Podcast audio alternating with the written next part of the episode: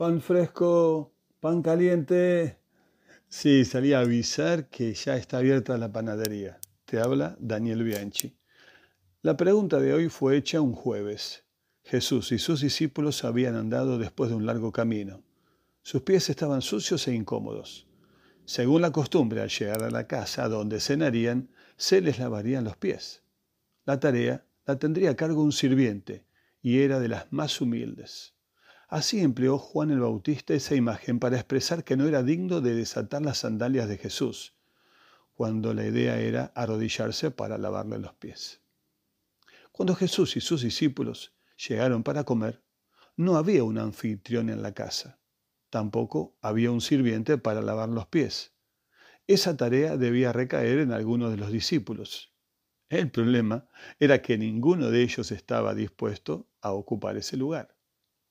Allí, sobre una mesa, estaba el agua, el recipiente, lavamanos o lebrillo y un gran paño de lino, la toalla. Todo estaba dispuesto, pero no había nadie para servir. Según Lucas capítulo 22, esto sucede poco después de la discusión que los discípulos habían tenido acerca de quién era el más importante. Con eso mostraban lo lejos que estaban del ejemplo y la enseñanza de Jesús. Ponían así de manifiesto su orgullo, disensión y búsqueda de protagonismo. Todos se veían muy importantes como para hacer una tarea tan sencilla. Y no hay que olvidar que entre los que estaban reclinados para comer se encontraba nada menos que Judas maquinando los detalles de su entrega. Jesús tuvo que esperar. Los discípulos estaban dedicados a buscar el mejor lugar en la mesa. La comida estaba servida e incluso habrían comenzado a comer. Mientras tanto los utensilios seguían allí, esperando, aunque nadie se movió para lavar los pies de los demás. Entonces ocurre lo increíble, lo inesperado. Jesús es el que se levanta y se mueve. El detalle descriptivo de Juan muestra que él jamás olvidó ese momento, versículos 4 al 5. Jesús se levantó, se quitó su manto, el que luego se repartiría en los soldados, tomó la toalla, se la ciñó agua en el recipiente, se puso a lavar los pies y a secarlos.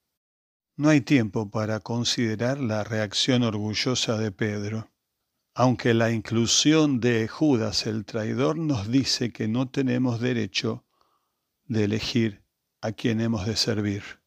En los versículos 3, 13 y 14 Jesús afirma su identidad mesiánica y divina. Soy el Maestro y soy el Señor si siendo el que soy, si yo, el mayor de todos, hice con ustedes la menor, más sencilla, insignificante y servil de las tareas, cuánto más ustedes deben tener la misma actitud, disposición e iniciativa para servir a los demás. Ese es mi llamado y mi ejemplo. La pregunta penetra en nuestro ser más profundo y nos sacude. ¿Entendieron lo que hice con ustedes? ¿Saben lo que les he hecho? O sea, su verdadera significación, el sentido y la intención que tiene. Jesús no establece una nueva ordenanza. No es cuestión de repetir el lavado de pies como ritual. Es ser grande para servir a todos.